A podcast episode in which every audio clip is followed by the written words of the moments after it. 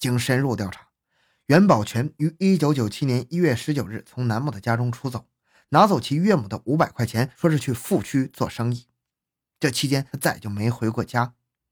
但是1月27日，也就是1二七案发的第二天早晨，袁宝全突然从黑龙江省的甘南县往南木家中打电话，让他的妻子吴风琴到甘南县去找他。这一个重要情况无疑给专案组带来了希望的曙光。为此，专案组决定将幺二七案件指挥部迁至了内蒙古扎兰屯南木林业局，并电令白晓明等火速从呼蒙赶往南木。就这样，三路人马于一月三十日全部集结在千里之外的内蒙古南木。在这里，第二次的案情分析会上，对案件进行了定性分析，得出了如下意见：一。幺二七案件作案嫌疑人就在南木，理由是，作案嫌疑人使用的枪支是鄂温克旗某机关金库被盗枪支。戴有才与南木的袁宝全有经济往来，案发后袁宝全失踪，至今下落不明，原有作案时间。二，被害人张平在案发当晚去朋友家借钱的时候，领的那个男人是山里人打扮，而且提到买狍子肉的事儿，只有南木林业局这地方出产。三，被害人戴武才在案发前与南木方面有过多次联系。这三条意见得到了各路侦查人马的一致认同，于是他们在内蒙古扎兰屯南木警方的配合下，又开始了决战性的行动。一九九七年二月一日，黑龙江省甘南县专案组来到这里访查袁宝全表弟的情况。袁的表弟叫周振发，住在甘南县繁荣街六十组。然而。在专案组到来之前，周振发已经于一月二十九日去朝林林业局去探亲去了，是和妻子杨某一起去的。周振发的出走又给侦查工作增加了难度。但是侦查人员通过周振发的妹夫李某了解到，一月二十七日早晨，袁宝全领过一个人到过周振发家，中午就走了，应该尽快找到周振发了解情况，查明袁宝全的情况。于是，王在玉电令白晓明大队长和林春富副大队长火速去朝元林业局。疲惫未消，又踏征程。白晓明、林春富立即奔赴千里以外的朝元林业局。山路崎岖，雪大路滑，稍不小心就会跌入万丈深谷。白晓明率队在山路上艰难地行驶，历经了二十几个小时的连续行军，终于达到了目的地，并很快找到了周振发夫妇。这一趟总算是没白来。经过周振发夫妇终于了解到以下重要情况：一月二十七日早晨六点钟。袁宝全领一个陌生男子到过周振发家，那个陌生男子身高一米七左右，体态较胖，戴着一顶射鼠帽，上身穿黑色夹克。后来听袁宝全说，那个人是他的狱友，姓沃。两个人在周家吃过饭后，早上八点钟就离开了周家，此后去向不明。这个重要线索的出现，使幺二七案件有了突破性的进展。为此，专案组于二月三日在南木指挥部召开了。第三次案件讨论会，也就是情况碰头会，会议就突破全案前的几项工作做了综合的分析与部署。第一，根据几天来的侦查情况及线索，可以确定专案指挥部的分析是正确的，侦查方向及目标是对头的，也说明前段工作是成功的。二，可以认定袁宝全及其狱友沃某为一二七案的犯罪嫌疑人，理由是袁与沃具备作案时间以及作案条件。与戴有才是熟人，而且有经济往来。此外，更重要的是，原他狱友沃某的体貌特征与戴有才之妻领着去朋友家借钱的那个陌生男人的体貌特征是一致的。三，袁与其狱友作案的逃跑路线应该是到富区，再到甘南，然后再出逃，因为富区到甘南的直线距离超过五十公里，而且交通方便。会议确定，下一步的工作应该立即查清姓沃的狱友的情况，并全力缉捕袁宝全归案。于是，几路人马又分头行动了。在南木警方的配合下，对袁宝全狱友的调查进展得非常顺利。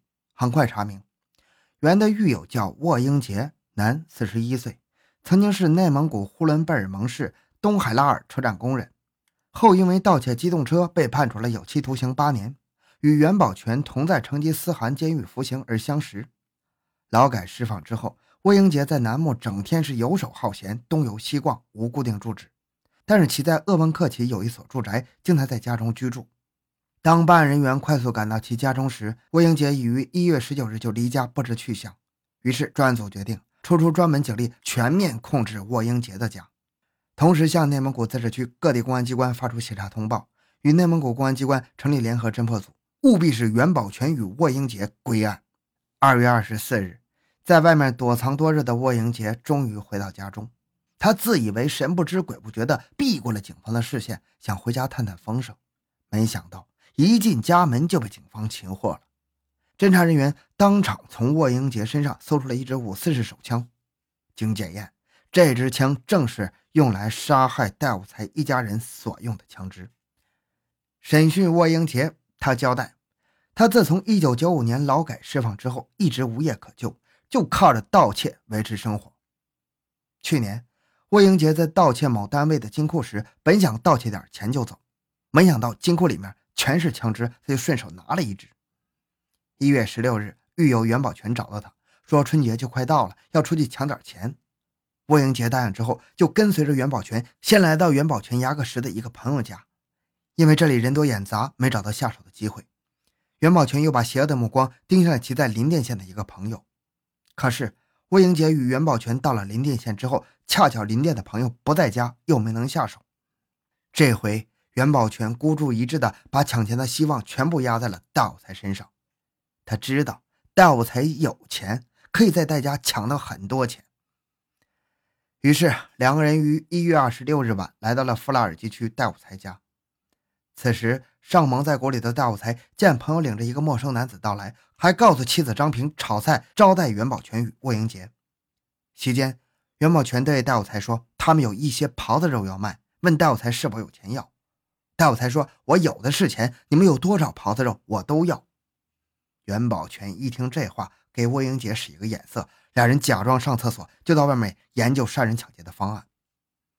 晚上十点，魏英杰趁着戴武才不备，掏出了五四式手枪，将戴武才击毙了，同时与袁宝全一起将戴的女儿和戴家的保姆砍伤了。然后他们对戴家洗劫，在没有抢到钱的情况下，沃英杰押着戴武才的妻子张平到其朋友家借了一万块，钱到手之后。沃英杰将张平押回家中杀死，又用手枪将已经被砍得奄奄一息的戴武才的女儿戴云月、保姆臧鹤仙打死。然后，两人连夜租车逃往了甘南县袁的表弟家。在袁的表弟家分手后，沃英杰跑到外地躲藏，袁宝全不知去向。霍英杰的归案是幺二七案件水落石出。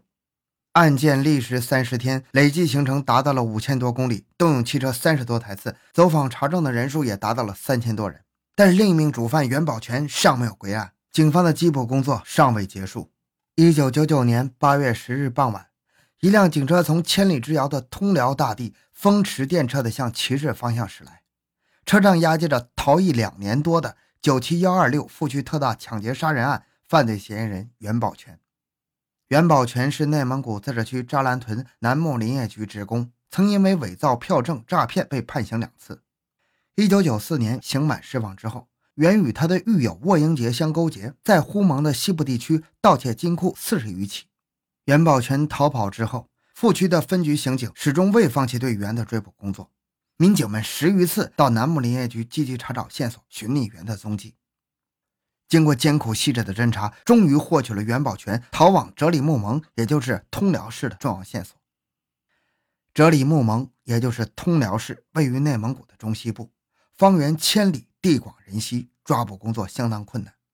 追逃小组决定从原在哲里木盟的两名狱友入手，来个顺藤摸瓜。到了目的地之后，民警们了解到原的一名狱友王某为无业游民，找他有一定困难，而且还可能打草惊蛇。而原的另一名狱友包某出狱之后重新做人了，已经在当地的某金融部门有了正式工作。于是民警们找到包某，经过交代政策做工作，包如实的反映了袁的情况。袁去年突然找到包，说是家中发水，生活无着，包便帮其在城郊租了间小房子住下。这个线索的获得，将民警们长途奔波的劳累冲刷得无影无踪。大家立即研究捉拿袁的具体方案，并决定。先由包把袁从家中调出来，然后在外面将其抓获。九日下午，在当地公安机关的配合下，民警们对袁家实施了严密的布控。然而袁却不在，民警们只好埋伏守候。十五时许，天下起了大雨，路上很少有行人。为了防止暴露目标，林春富把布控范围扩大了一百米。晚上七点左右，袁宝全终于出现在包围圈内，刑警们迅速包抄，企图逃窜的袁宝全还来不及反抗，就被一举擒获了。试图抵赖的袁宝全得知警方来自外地的时候，竟脱口而出：“你们是齐齐哈尔的警察！”额头上顿时冒出了豆大的汗珠。历时两年多，行程八千余里，参战民警吃尽了千辛万苦，终于将凶手缉拿归案了。好，这个案子就讲到这里。小东的个人微信号六五七六二六六，感谢您的收听，咱们下期再见。